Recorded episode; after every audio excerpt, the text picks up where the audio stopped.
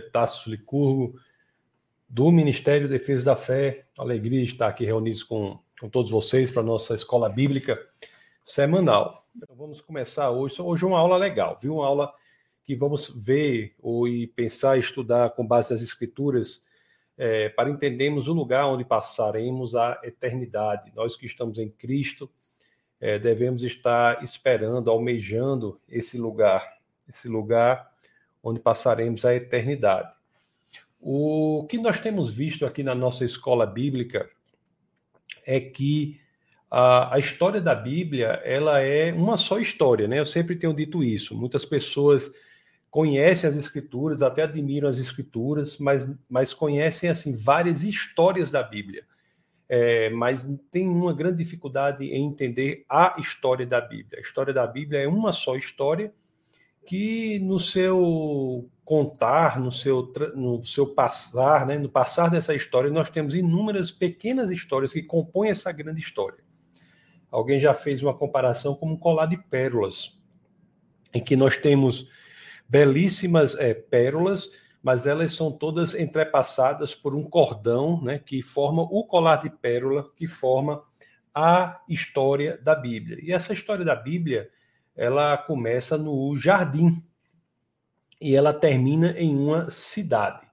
Então hoje nós vamos falar sobre essa cidade, essa cidade na qual a história da Bíblia se encerra, né? Ela, ela conta uma história que começa no jardim e vai até uma cidade. E tudo é, que a Bíblia diz aponta exatamente para a nossa possibilidade de passarmos a eternidade ao lado de Deus nessa, nessa cidade.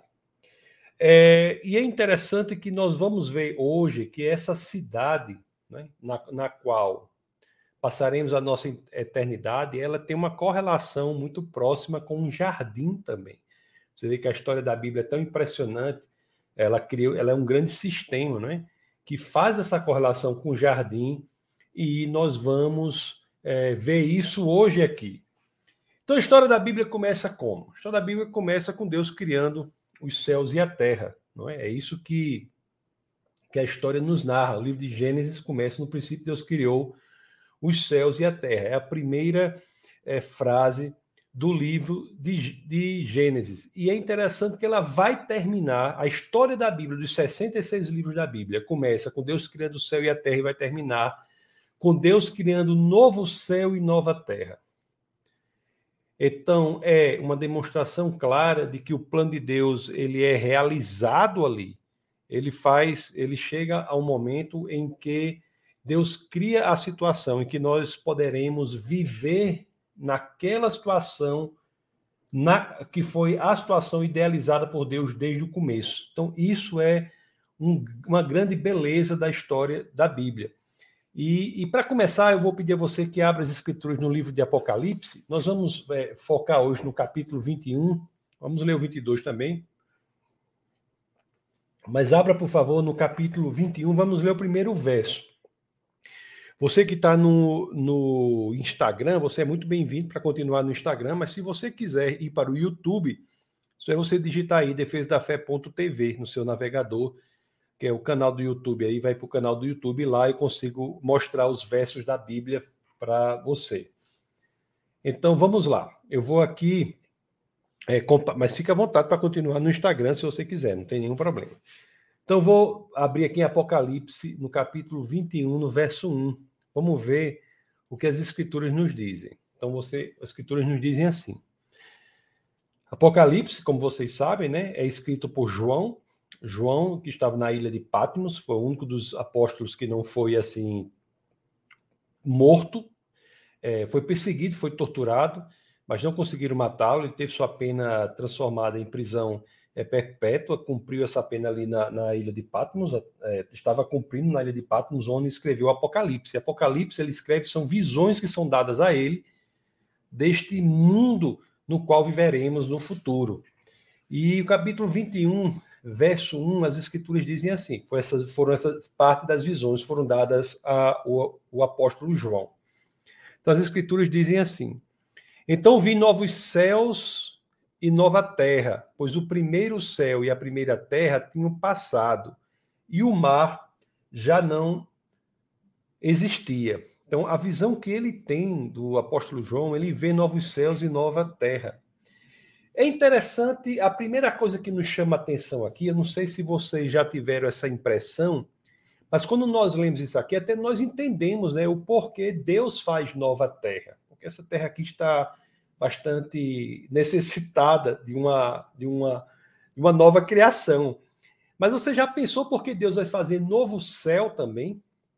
Por que, que Deus vai fazer novo céu? Você já pensou sobre isso?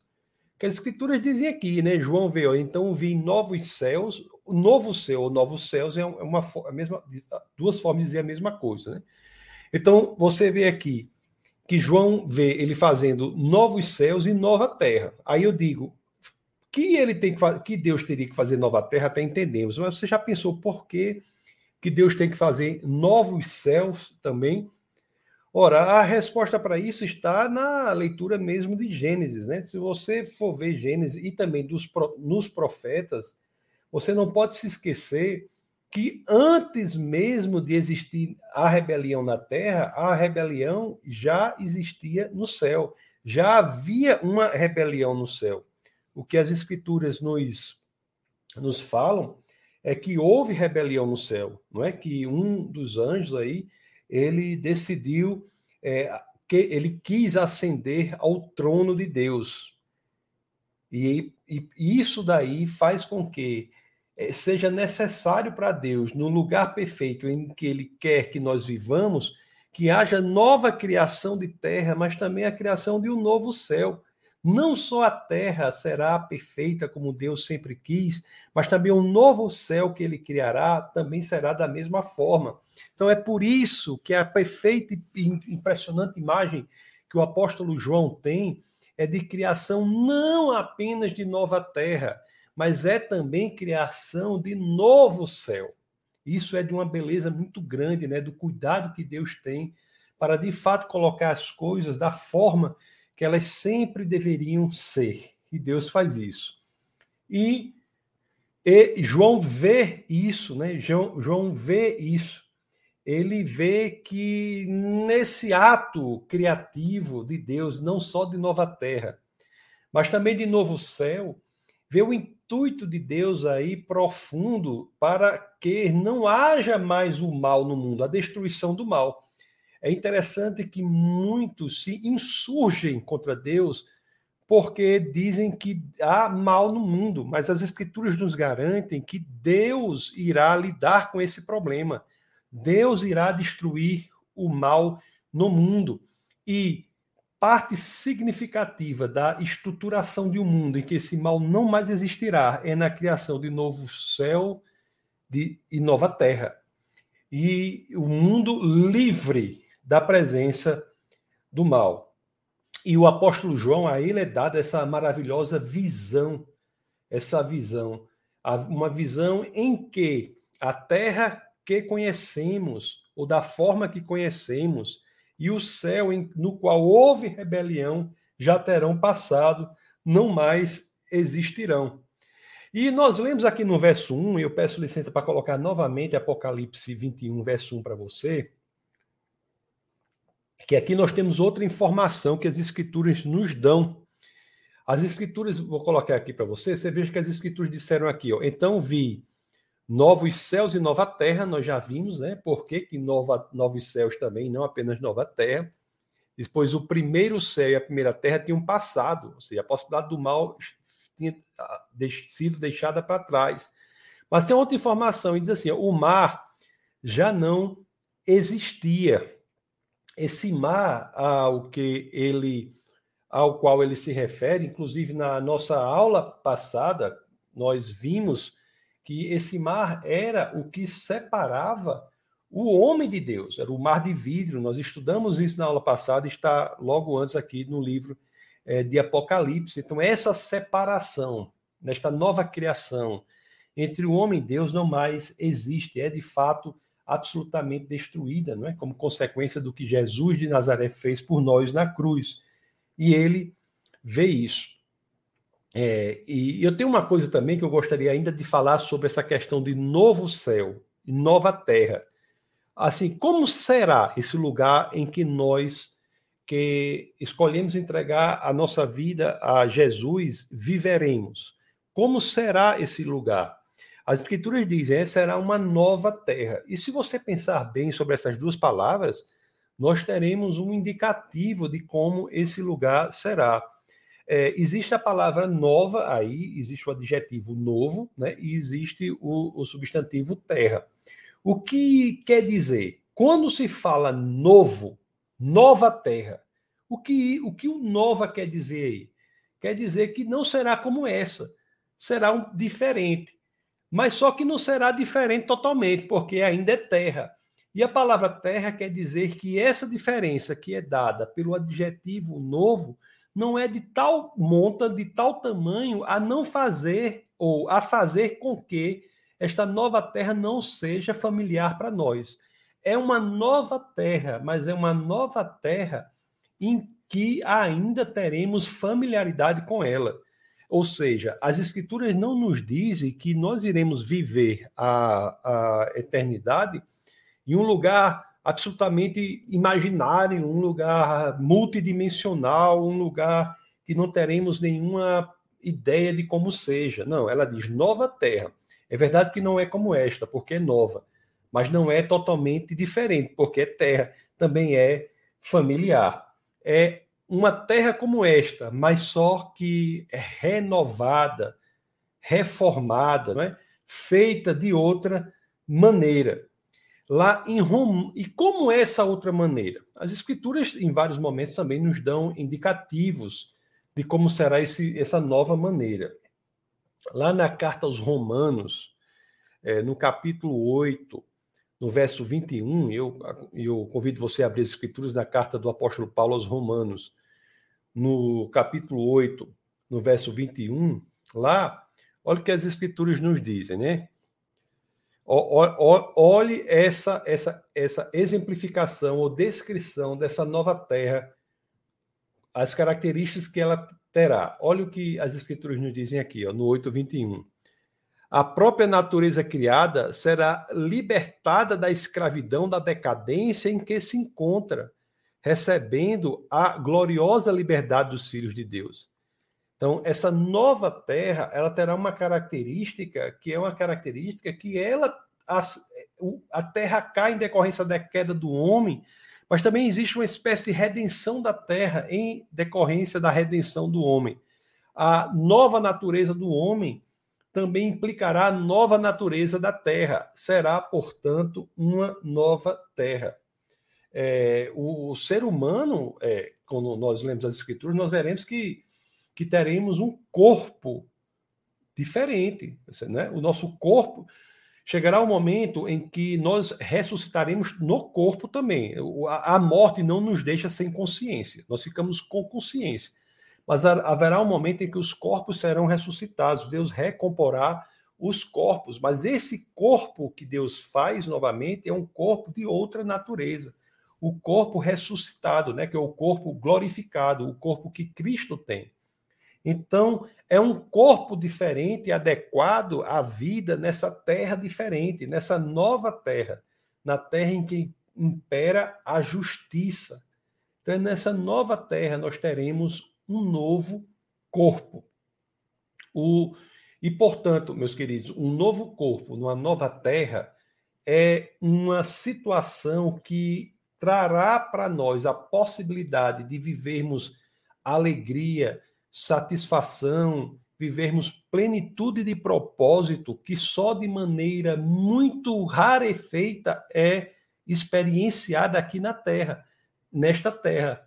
É, o, o que eu quero dizer é que, por mais que em Cristo nós possamos experimentar o propósito da vida, ali no novo corpo e numa nova terra, é que teremos por completo essa experiência. Nós não podemos nem imaginar o quão grandioso, o quão impressionante será esse lugar que Deus está preparando para todos nós.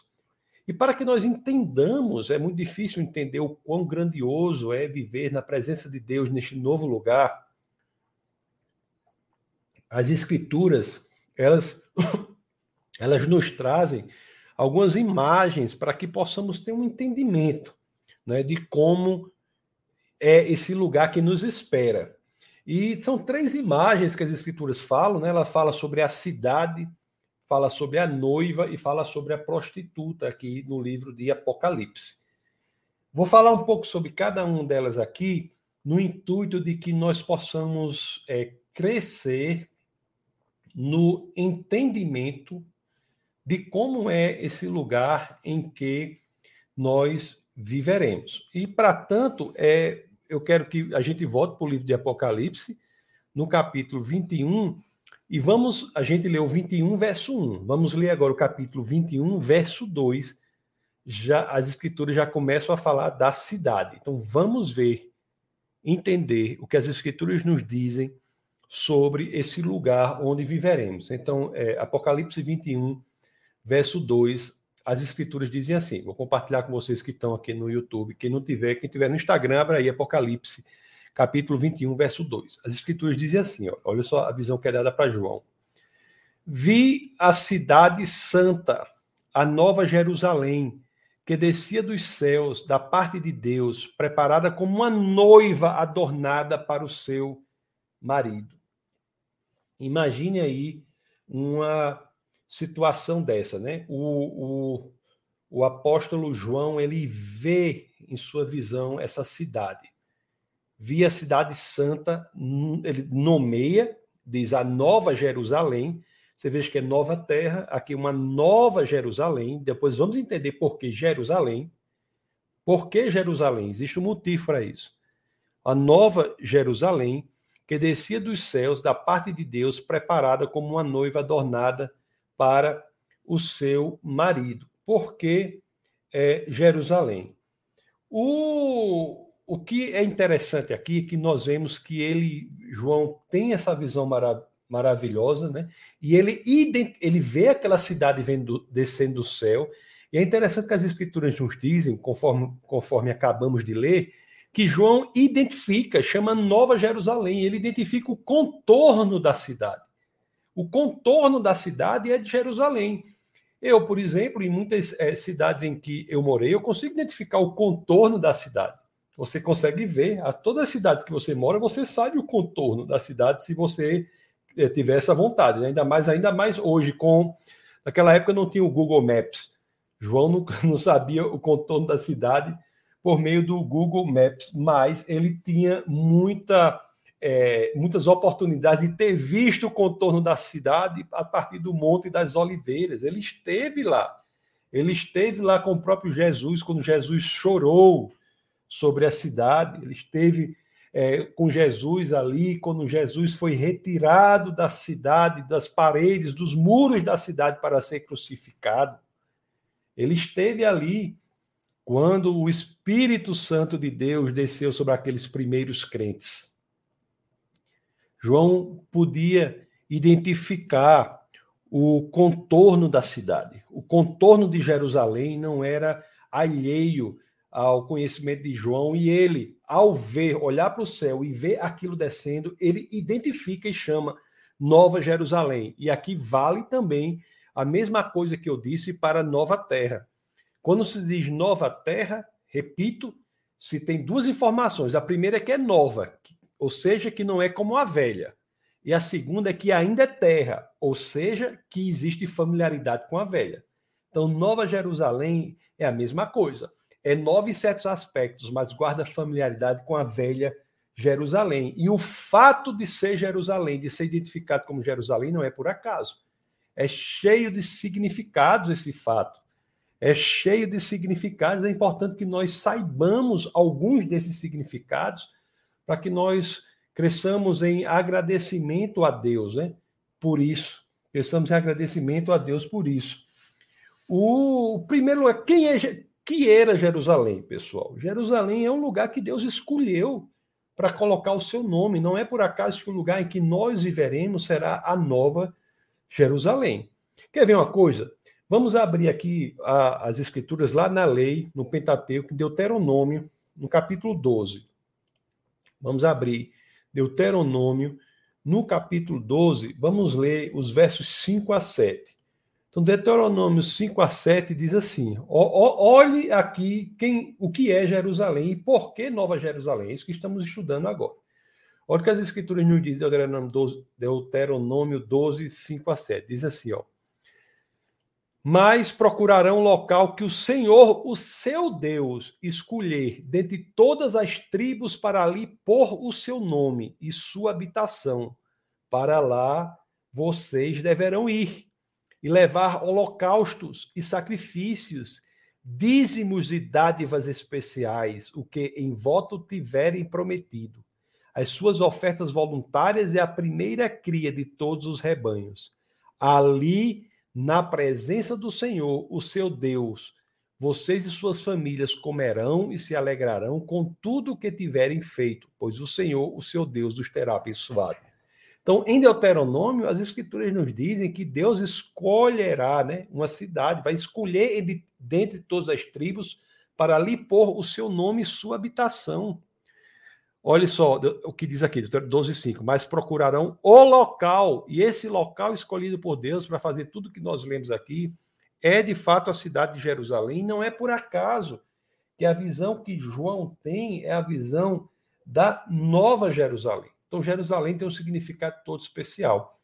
É por isso que nós vemos aqui é, o rei Davi, ele a ele, ele tem o discernimento de levar para Jerusalém a, tem, a arca da aliança é feita como um lugar da presença de Deus no deserto, que é encaminhada para Jerusalém, não é? O, o filho de Davi, Salomão, ele constrói o templo em Jerusalém com o material coletado pelo seu pai Davi e a arca é levada exatamente para o, o Santo dos Santos, o lugar mais santo, deste, no centro deste templo que é construído por Salomão, na cidade de Jerusalém. As Escrituras nos dizem que quando isso é feito ali em Jerusalém, lugar em que Deus vai habitar, uma, a presença de Deus enche o templo. A presença de Deus enche o templo, a nuvem, uma nuvem gloriosa representando a presença de Deus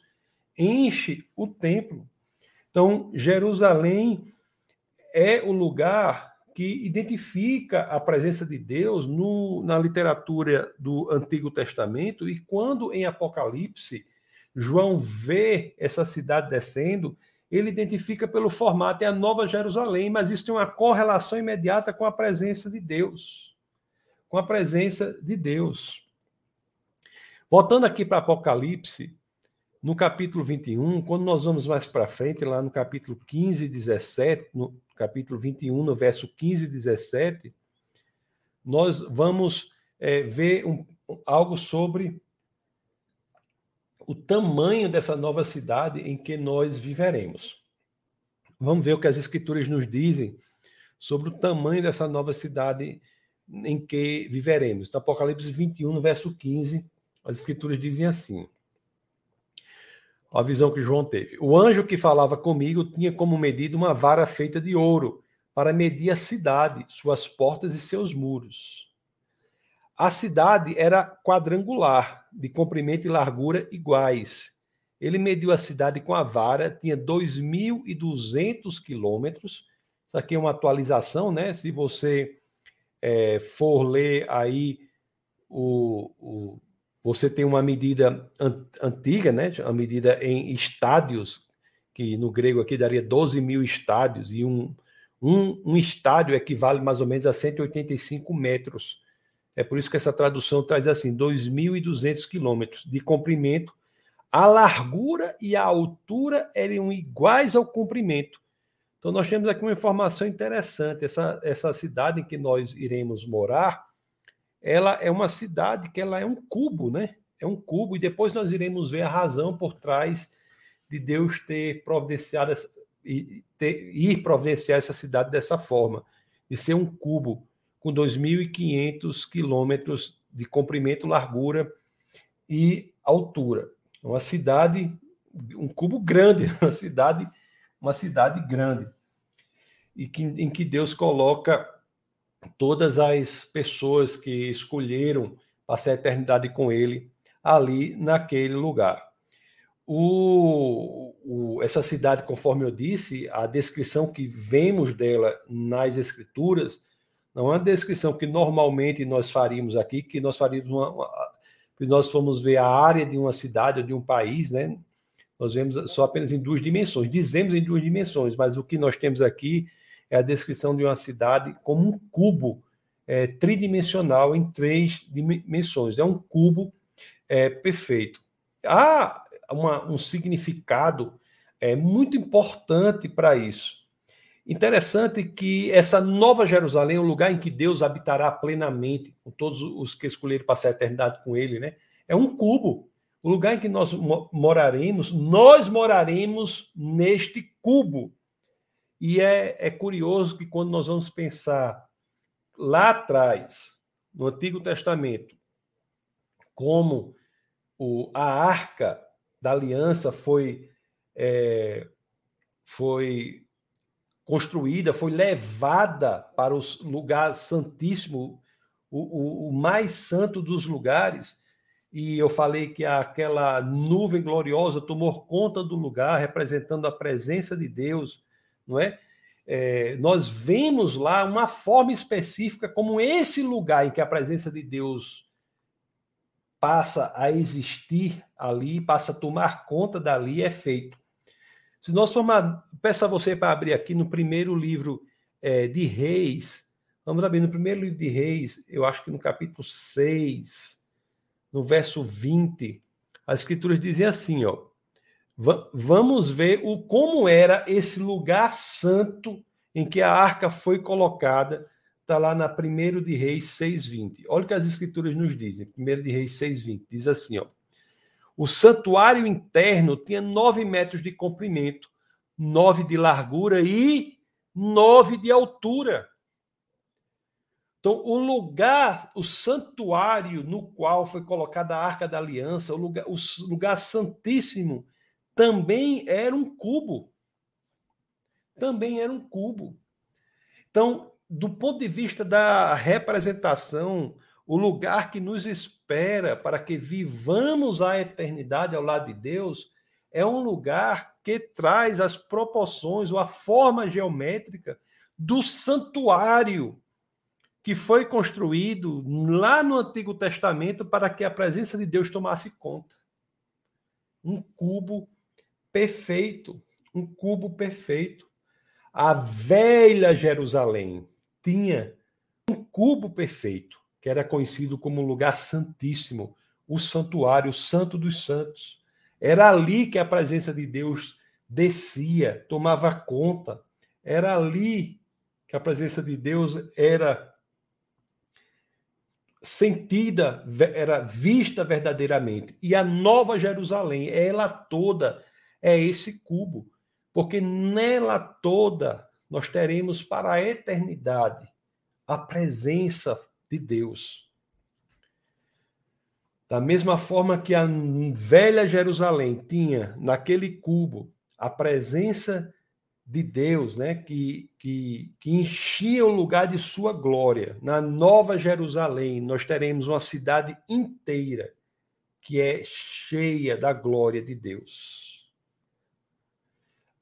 Aliás, Lá no verso, é, no, voltando para a Apocalipse, no capítulo 21, se nós somos o verso 22, Apocalipse 21, 22, olhe o que as escrituras dizem e vamos ver se vocês conseguem fazer a ligação do que eu falei com essa informação que nós tiramos aqui de Apocalipse 21, 22. Olha o que as escrituras dizem. As escrituras dizem assim, ó. João diz: Não vi templo algum na cidade. Não vi templo algum na cidade. É claro, porque o que nós vimos? Que a cidade toda é o lugar em que a glória de Deus estará plena. Tanto que o 22 é assim, ó. A cidade inteira é um cubo, assim como o santuário era o cubo no Antigo Testamento, no qual a Arca da Aliança era colocada. Vocês, não sei se vocês estão me, é, me entendendo, mas coloquem aí na, na, nos comentários. Me coloquem aí nos comentários. É num cubo. É, o 22 diz assim, ó. E o 22 diz assim, né? Como está aqui, ó. Não vi, João diz, não vi templo algum na cidade, pois o Senhor, Deus Todo-Poderoso e o Cordeiro são o seu templo. São o seu templo. Não há um lugar específico em que Deus habitará, e sua glória será sentida, será plena. Toda cidade, em toda cidade, sua glória será plena, em toda cidade. O lugar todo é lugar santo.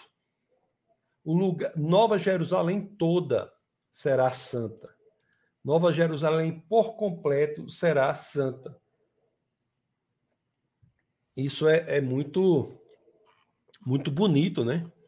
Isso é muito bonito. E é interessante que tanto é assim é, que se voltarmos lá para o começo do verso do capítulo 21 de Apocalipse, olha só o que João ouve aqui, ó. João ouve assim, ó. Ouvi uma forte voz que vinha do trono e dizia: Agora o tabernáculo de Deus está com os homens com os quais ele viverá.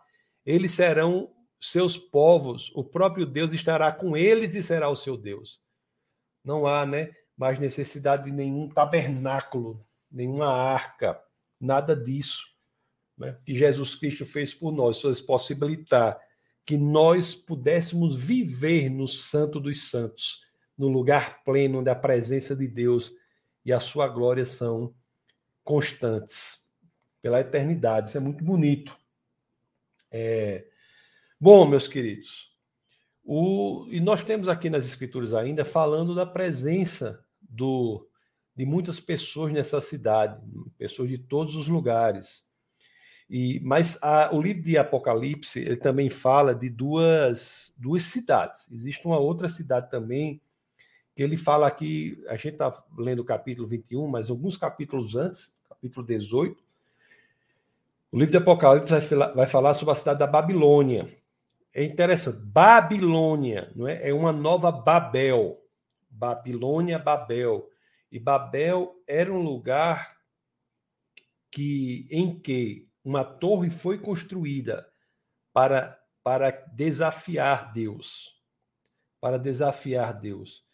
Então, é a Babilônia, a cidade da Babilônia, que está representada aqui na na no capítulo 18 né, de Apocalipse, representa esse lugar que fora feito para desafiar Deus.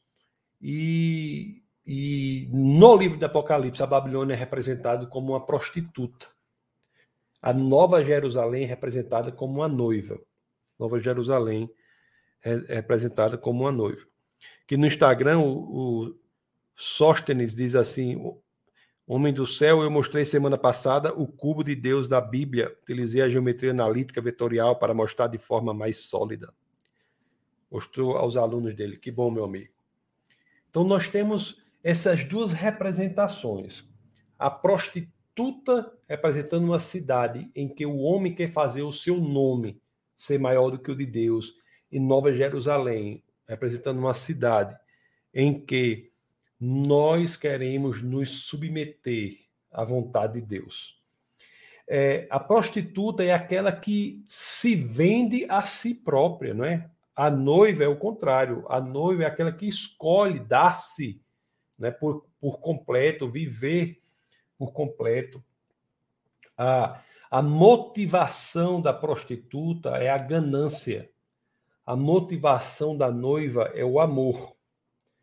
E e é impressionante que o livro de Apocalipse ele nos traz essa definição, né? ele divide o mundo nesses dois lugares, nesses dois lugares. O, o lugar de uma cidade que é representada por uma prostituta e uma, uma, um lugar de uma cidade que é representado por uma noiva. Uma, uma cidade por uma noiva. Para não dizer que eu não li nada sobre a Babilônia, que eu falei do capítulo 18, deixa eu ler aqui Apocalipse, deixa eu ir lá para o capítulo 18, deixa eu ler só do verso 2 e 3. Apocalipse 18, 2 e 3. A escritura diz assim, ó. Diz assim, ó. E ele bradou com voz poderosa: Caiu, caiu a grande Babilônia. Ela se tornou habitação de demônios e antro de todo espírito imundo. Antro de, é, de toda ave impura e detestável, pois todas as nações beberam do vinho da fúria da sua prostituição. Os reis da terra se prostituíram com ela, à custa do seu luxo excessivo. Os negociantes da terra se enriqueceram. Então, existe aqui, você vê como é pesado o negócio lá nessa cidade da Babilônia. Já a noiva, é, que representa a Nova Jerusalém, ela é diferente, ela, ela se veste em branco, né? a sua face é radiante, ela está indo em direção àquele que, que a amará para a eternidade. E é interessante você imaginar essa representação que Apocalipse faz da noiva, né? E Cristo, a noiva vai ao encontro do noivo ao som das trombetas. Isso é muito poderoso do ponto de vista teológico. E é interessante, meus queridos, é aqui que eu tenho que dizer a você, porque as escrituras dividem realmente os lugares em que as pessoas irão viver em dois, em dois, dois lugares ou é, o eterno, ou, ou o destino, cada um de nós aqui terá um desses dois destinos, uma dessas duas cidades. Ou nós viveremos a nossa eternidade numa cidade que as escrituras se referem a ela como a noiva, ou nós viveremos a nossa eternidade numa cidade que as escrituras se referem a ela como a prostituta. Nova Jerusalém ou Babilônia. São essas duas opções que as escrituras, de acordo com as escrituras sagradas, elas colocam diante da eternidade. O destino eterno de cada um de nós aqui será uma dessas cidades ou a outra cidade, uma representada pelo amor eterno e outra representada pela destruição, perda eterna. Então, é uma questão muito profunda e eu tenho que lhe dizer. É, o homem sábio, ele pensa sobre a sua eternidade. É, o homem tolo, ele é imediatista. O sábio não. O sábio, ele vê na frente. As pessoas sábias são as que conseguem ver na frente. Então, nós temos que antecipar onde passaremos a nossa eternidade. Essa é uma questão muito importante para o homem sábio. O homem tolo, não, ele é inconsequente. A característica do homem tolo é a inconsequência. Ele vive para o presente. Ele não se preocupa com a eternidade. Mas o homem sábio, não, ele vive para a eternidade. E, as escrituras dizem que você tem dois lugares para você viver na eternidade ou um representado pela prostituta, ou um representado pela noiva. Depende de como você se coloca, ou de onde você coloca a sua fé, a sua esperança, se é em Cristo ou noutra coisa. Então, a opção é. E por que em Cristo? Porque Cristo é Deus. Se Cristo fosse um homem apenas, se Cristo não fosse Deus encarnado, nada disso faria sentido. Por ele ser Deus, é que ele tem uma posição privilegiada para trazer para nós a possibilidade de passarmos a eternidade nesta cidade a qual as escrituras se referem como a noiva. E outra coisa importante que eu tenho que dizer para vocês é o seguinte: com base nas escrituras, né? O que eu faço aqui basicamente é uma leitura de, das escrituras sagradas. Não é, não é nada demais. Leitura das, das escrituras sagradas com base nas escrituras sagradas, eu tenho de lhe dizer: só existem essas duas, não existe zona intermediária. Aí você, eu vou entregar mais ou menos minha vida para Cristo? Não tenho uma parte da minha vida que eu não vou entregar, não. As escrituras não dizem que existe outra cidade sem ser Nova Jerusalém ou Babilônia para você passar a eternidade. Então só existem esses dois é, caminhos. Não existe nada entre eles, tá bom? E a Nova Jerusalém é um lugar que eu, assim, respeitosamente, né, sugiro que vocês considerem com mais ênfase para passar a eternidade de vocês. pode ter certeza que é mais vantagem passar lá, viu? Então, na, na Nova Jerusalém do que na Babilônia. Vamos ter uma ideia agora de como é isso ainda mais. Vamos nos aprofundar um pouco mais no conhecimento de como é essa maravilhosa cidade em que nós passaremos a eternidade. Eu vou pedir para vocês agora, nós estávamos lendo é, Apocalipse, capítulo 21. Eu queria passar agora para o capítulo 22, se vocês é, não se incomodam, para que nós tenhamos, na leitura do capítulo 22, a possibilidade de crescermos mais no entendimento de como é essa cidade. Como é, por que, que nós sabemos, podemos ter esse entendimento? Porque a visão dela foi dada ao apóstolo João, que registrou tais visões no livro de Apocalipse. Vamos lá, vamos ler o capítulo 22, vamos ler os versos 1 e 2 de Apocalipse para ver se nós entendemos mais um pouco sobre esse maravilhoso lugar em que nós passaremos, nós que entregamos nossa vida a Cristo, passaremos a eternidade. Então vamos lá ler, olha o que as Escrituras dizem. Então, rapaz, João, eu vou até marcar uma audiência com João quando eu morrer, para tirar algumas dúvidas sobre como foi essas visões que ele teve, porque meu amigo Olha aqui o que diz aqui. Então o anjo me mostrou o rio da água da vida que, claro como um cristal, fluía do trono de Deus e do Cordeiro. No meio da rua principal da cidade, de cada lado do rio, estava a árvore da vida, que frutifica doze vezes por ano, uma por mês. As folhas da árvore servem para a cura das nações. É interessante que você está vendo aqui no capítulo 22, né? Deus começa a dar a visão para João, não apenas do lado de fora da cidade. Ele, você se lembra que eu estava falando que ele, no capítulo 21 ele vê a cidade de fora, vê que é um cubo, identifica como Jerusalém, mas aqui ele começa a ter visão de dentro. João é convidado para, em visão, para ver como é dentro da Nova Jerusalém, como é dentro da cidade. Então, isso é que João é convidado. E é interessante aqui, e aí eu faço a ligação teológica muito importante, porque João está vendo a Nova Jerusalém de fora, né? Como um cubo, embora em ele vê, dentro do cubo, ele vê uma, uma, um formato que diz a ele que é uma Nova Jerusalém. Mas ele entra na cidade. E quando ele, ele entra na cidade, o que é que ele vê? Um jardim. Um jardim. E há um significado muito importante, não é? Desta nova Jerusalém ser é, um trazer dentro dela um jardim. Eu comecei o nosso bate-papo de hoje conversando com vocês sobre o fato que vocês já conhecem, mas eu só quis é, é, repisar essa informação, trazê-la à memória, a informação de que a Bíblia começa, né, falando sobre um jardim. A, a, história da Bíblia é a história que começa no jardim e termina numa grande cidade. E aqui, na visão de João, ele começa a ver outro jardim, que foi que nós vimos aqui, né? Que o anjo mostra a ele um rio, que é o rio da água da vida, mostra a ele um rio. O anjo é, mostra a ele é, árvores, ele vê árvores, não é? E é interessante que quando você for ver aqui, você vai ver que uma dessas árvores, inclusive, é a chamada árvore da vida.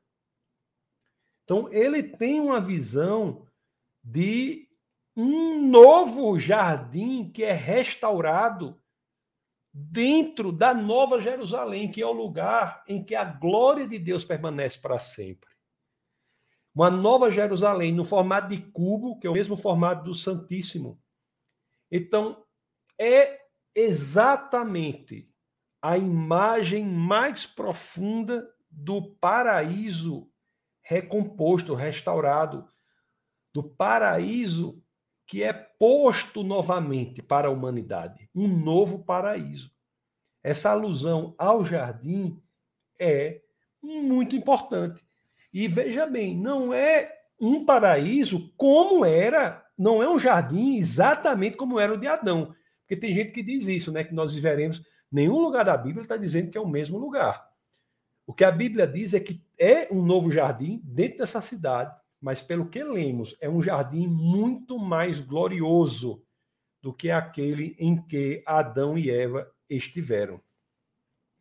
Aliás, se você quiser comparar esses dois jardins, o jardim que é mostrado para o apóstolo João dentro do cubo da Nova Jerusalém, com o jardim no qual viveram por algum tempo Adão e Eva, você vai ver algumas diferenças. E a, a diferença principal, mais importante, talvez seja a de que nesse novo jardim da cidade de Nova Jerusalém, lá tem árvores, mas não tem uma árvore que tinha no jardim de Adão e Eva.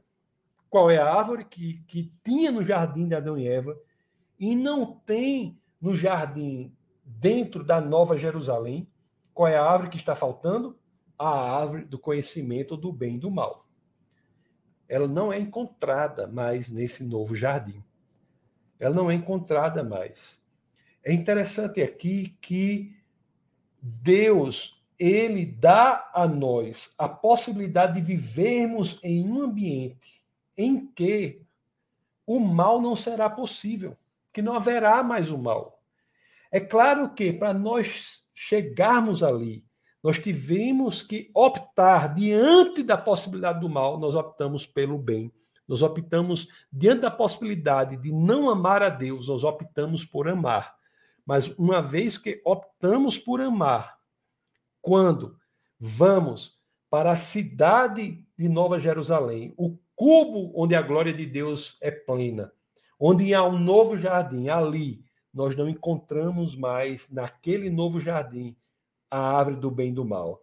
Não haverá mais para os que ali estão nenhuma vontade de vivermos como Deus, como aconteceu com Adão e Eva. A proposta que foi feita para Adão e Eva, que foi a proposta de dizer assim: não basta que você seja feita a imagem e semelhança de Deus, é possível que você seja como Deus. Não será mais uma proposta que será colocada naquele novo ambiente. A glória de Deus será tão plena para aqueles que já optaram na presença do mal, pela, pela presença de Deus, que ali não haverá mais a possibilidade de optar para pela árvore do bem e do mal, no sentido de optar para que a fonte da moralidade seja a humanidade e não mais Deus. Ficará claro ali que o bem provém do Senhor, provém do Senhor. O uma outra diferença importante também que nós lemos aqui é que é, haverá nesse novo jardim, deixa eu colocar de novo aqui as escrituras.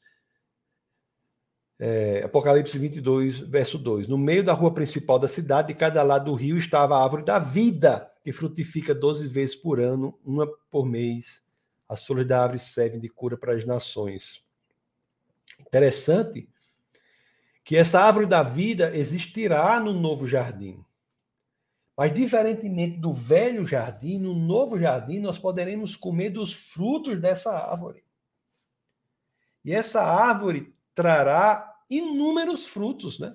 As escrituras dizem aqui, ó, ela frutifica 12 vezes por ano. Foi isso que a gente leu, ó, que frutifica 12 vezes por ano, Apocalipse 22, 2.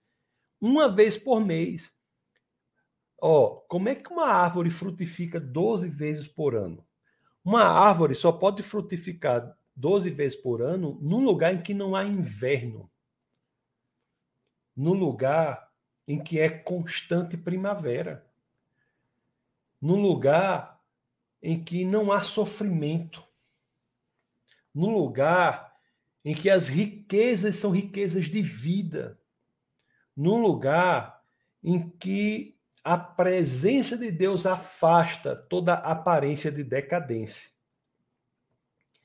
É por isso, meus queridos, que realmente, é, quando lemos as Escrituras, a descrição do lugar onde viveremos uma descrição tão impressionante, tão plena, tão plena, que chega a nos deixa constrangidos, né? Do quão maravilhoso Deus tem será para nós e já foi ao nos possibilitar no futuro este lugar para que possamos viver a eternidade. Bom, Fato é que, embora seja um novo jardim, não é como o de Adão e Eva, viu? Porque eu e você, nós iremos provar de frutos que Adão e Eva nunca provaram. Nunca provaram. Nós iremos vivenciar situações e ter prazeres e satisfações e sentimentos de propósito que Adão e Eva nunca tiveram. O novo jardim é um jardim superior ao jardim que Adão e Eva viviam. Então, isso daí é o que está nas Escrituras, né? Isso aí é, um, é, o que está nas Escrituras. Olhe que beleza aqui em, em, em, Apocalipse. E isso daí, pessoal, eu digo assim, é o futuro, mas nós devemos ante, antecipar em nossa mente para que saibamos o que Deus tem proporcionado para nós, na, já tem proporcionado para que nós possamos viver no futuro. Possamos ter a compreensão do quão maravilhoso é o amor de Deus por nós. Oh, vamos, eu estou aqui em Apocalipse 22, eu li o verso 1 e 2 para vocês. Vamos ler agora o 3, a 3 e o 5.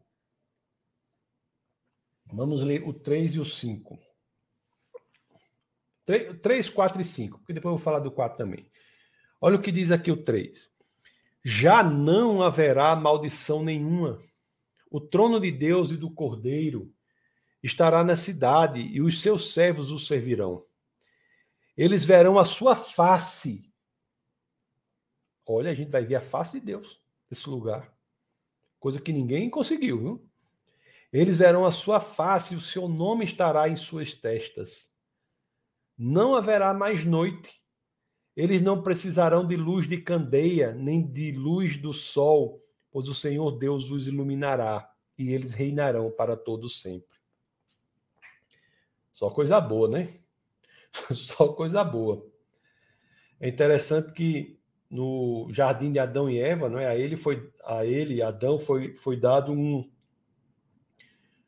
um comando, um mandamento ali para ele nomear os animais, exercer autoridade sobre os animais. Agora, o animal que ele deveria ter exercido autoridade, que foi a serpente, ele não exerceu. É interessante isso. Deus diz: exerça autoridade sobre os animais. Isso, ele deveria ter exercido essa autoridade, principalmente sobre a serpente. Mas não é, exerceu, não é?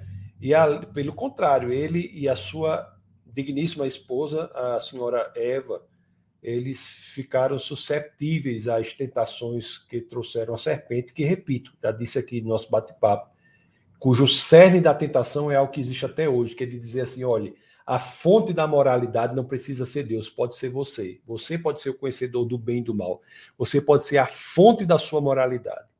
E eles caíram aí nessa história aí, como muitos caem hoje, né? Que diz assim: olha, se você deseja, faça que é bom. É a mesma, é a mesma proposta da serpente.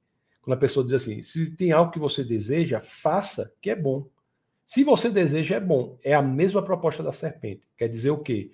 A fonte da moralidade não precisa ser Deus, basta ser você. A fonte da moralidade não é algo externo a você, que é o Deus criador dos céus e da terra, mas é você e essa fonte é expressada pelos seus desejos, quereres e vontades. Veja, não é? Como é a mesma tática da serpente. O Satanás ele não é tão sábio, mas ele é velho e por ser muito velho ele sabe aquilo em que a humanidade cai. E já dei até algumas aulas na escola bíblica sobre as estratégias, né, do inimigo de nossas almas. Bom, então isso era o antigo, mas o novo Jardim é aquele em que nós somos restaurados a uma posição de servir a Deus. Nós não queremos ser, querer, não quereremos ser como Deus. Queremos servir a Deus no intuito, no entendimento de que o nosso propósito maior é viver na moralidade cuja fonte é o Senhor e não eu mesmo. Então é uma grande mudança aí. O então essa esse, essa situação do Novo Jardim é uma situação que é muito radical. É uma situação que nós não podemos nem pensar em quão maravilhosa ela é. É uma situação em que não haverá relacionamentos quebrados, relacionamentos não funcionais, uma situação em que não estaremos susceptíveis ao perigo, muito menos susceptíveis à morte, ou muito menos ainda susceptíveis a viroses tais e tais. É uma situação em que teremos um sentimento de plenitude de propósito no trabalho que desempenharemos. É uma situação em que nós viveremos verdadeiramente livres para podermos atingir o propósito de Deus para a nossa vida. É uma situação muito radical, muito radical mesmo. É, voltando aqui no capítulo 21, se vocês me permitem, de Apocalipse, acho que a gente leu do, 21, 12 e 13. Deixa eu só voltar para você aqui, ó. 12, 13 ou 25, 26. Deixa eu voltar. Ó. Olha só, só para ter uma, uma, ideia aqui de como é. 20, eu vou voltar para o 21, leu 25 aqui, 26. Ó. Suas portas jamais se fecharão de dia, pois ali não haverá noite. A glória e a honra das nações lhe serão trazidas. Nela jamais entrará algo impuro, nem ninguém que pratique o que é vergonhoso ou enganoso, mas unicamente aqueles cujos nomes estão escritos no livro da vida do Cordeiro. Quais são aqueles cujos nomes estão escritos no livro da vida do Cordeiro?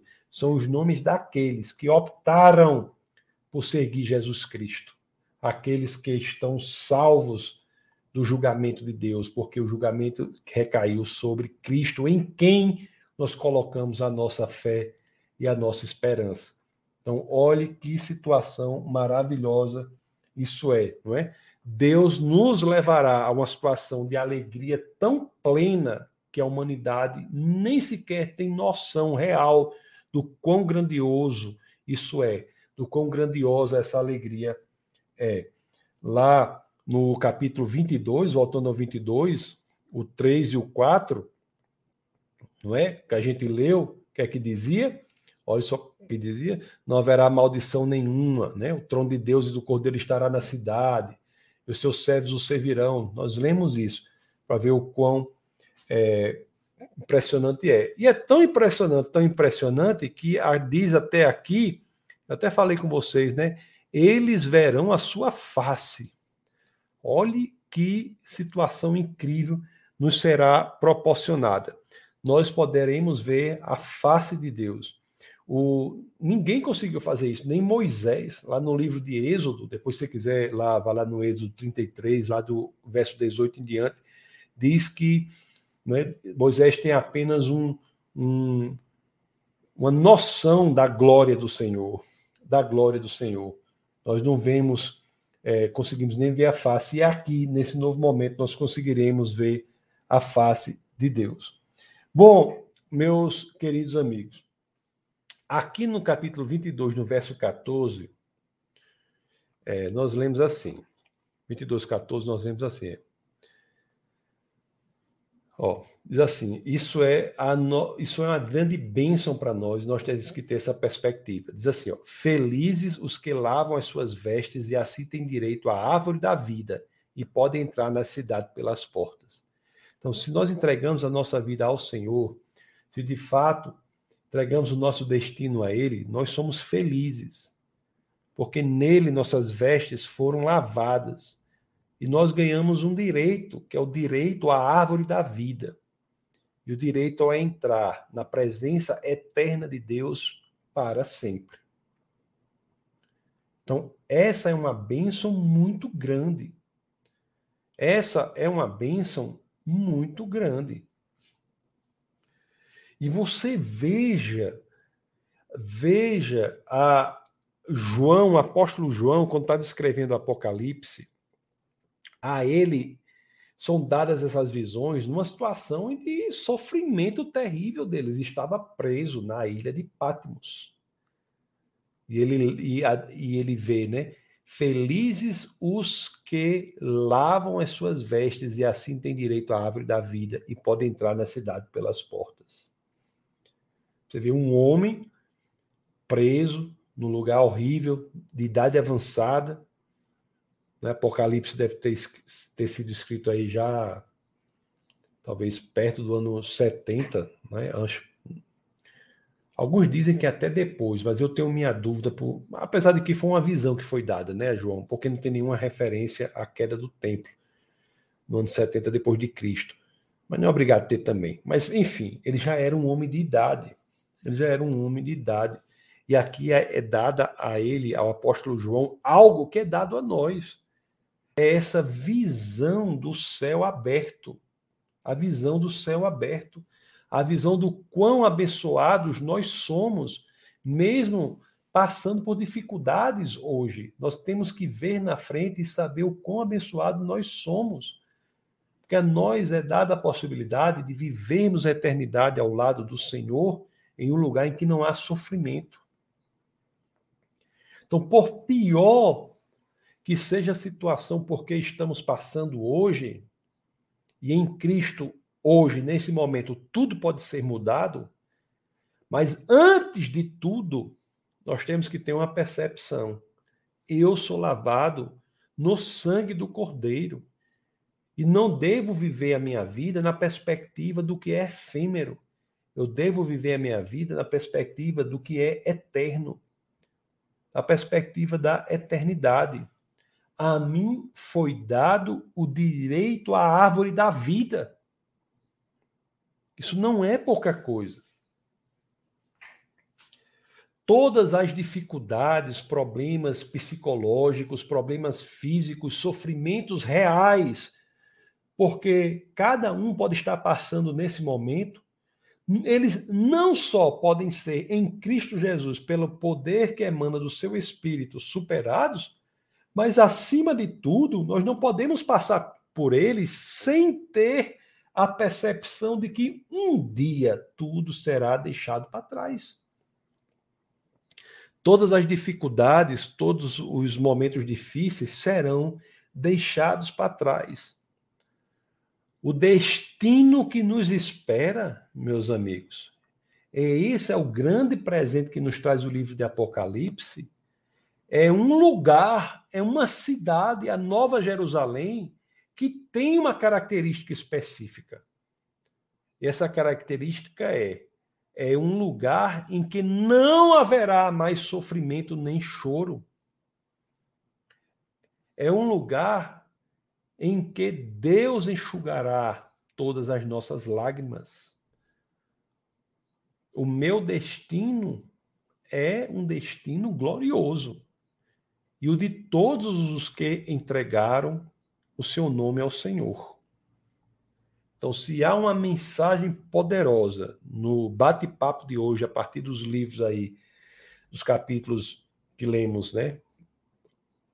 De, lemos alguns dos versos, do 21 e 22, é essa. A de que, nos dias mais difíceis da nossa vida, nós não podemos perder de perspectiva de que, se entregamos a nossa vida ao Senhor, nós somos seres eternos e o que nos espera é a Nova Jerusalém, um lugar em que não haverá mais choro, dor, sofrimento, morte, destruição. Um lugar em que preponderarão o propósito de Deus e o amor de Cristo para cada um de nós. Ok? Então, essa é a mensagem que eu queria dar para vocês. Eu, eu reitero a importância desse assunto.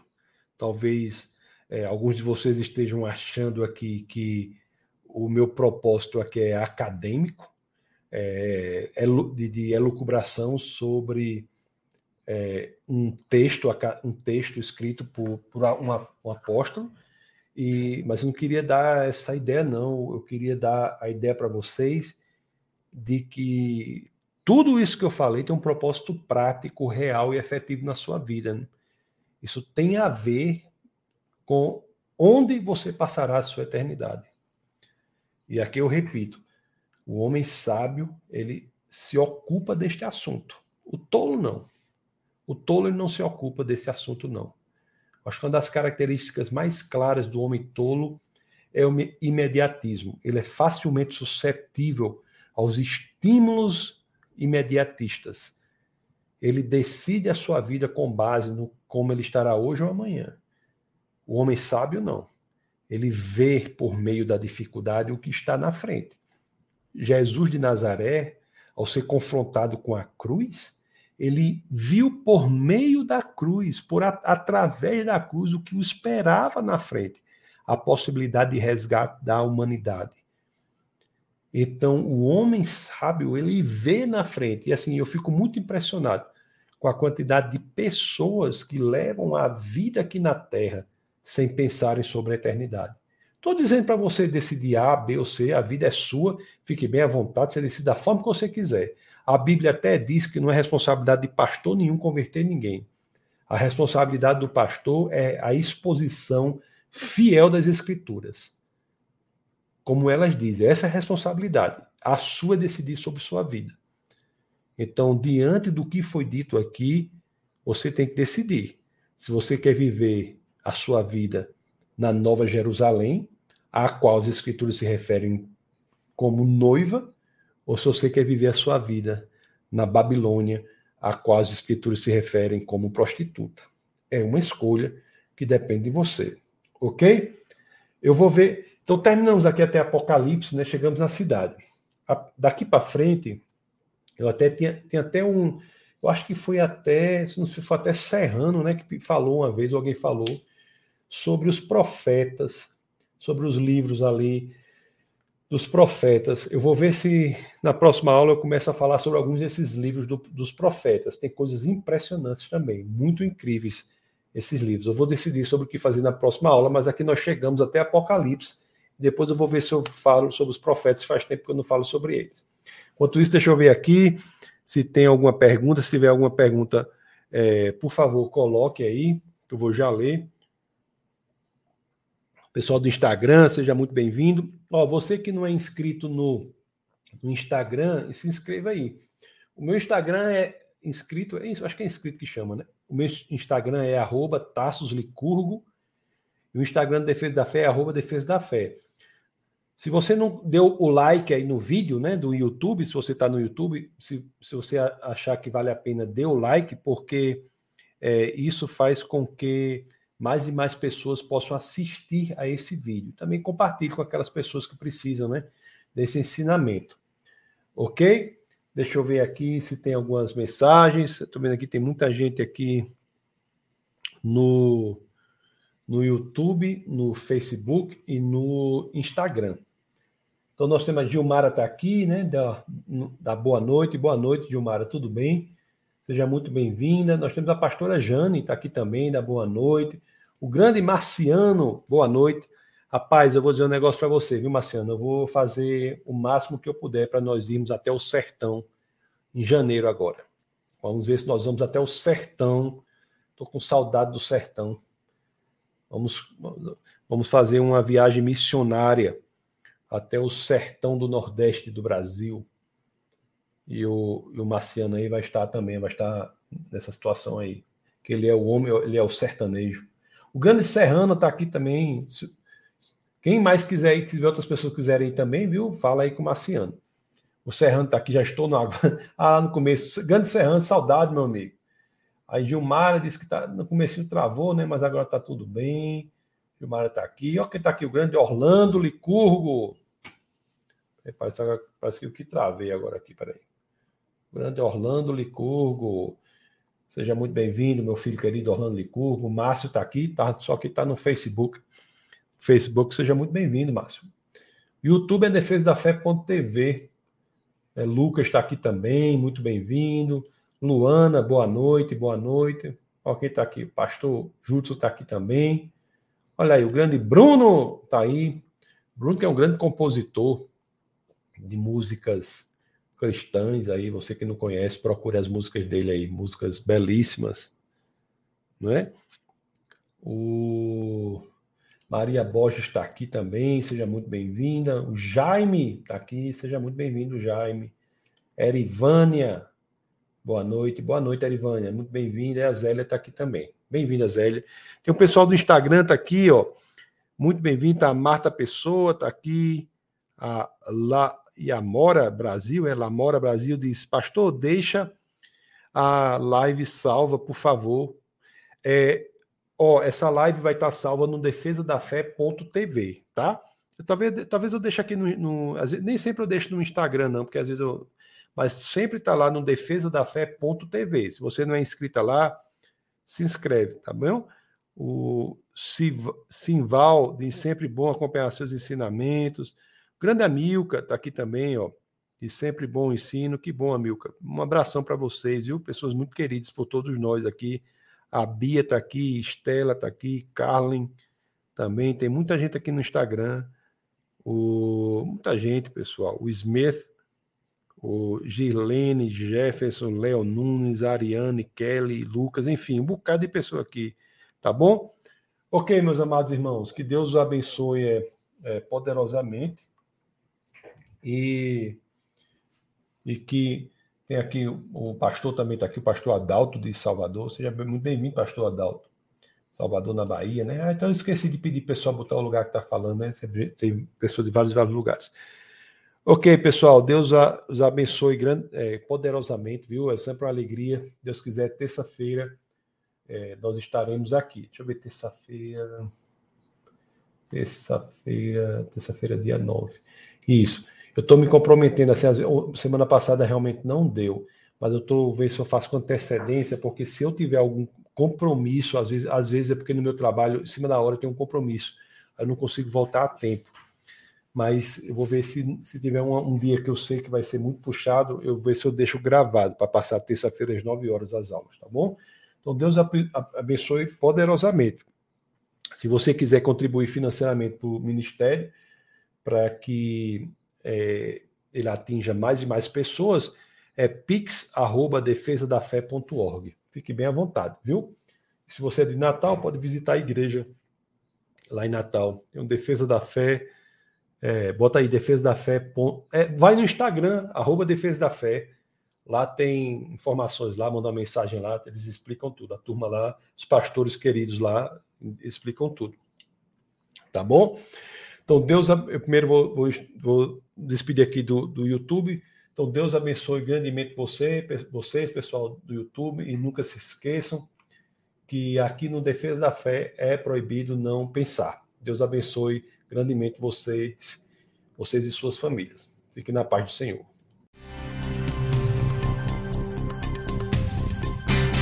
Essa foi uma produção do Ministério Internacional Defesa da Fé, um ministério comprometido em amar as pessoas, abraçar a verdade e glorificar a Deus. Para saber mais sobre o que fazemos, acesse defesadafé.org.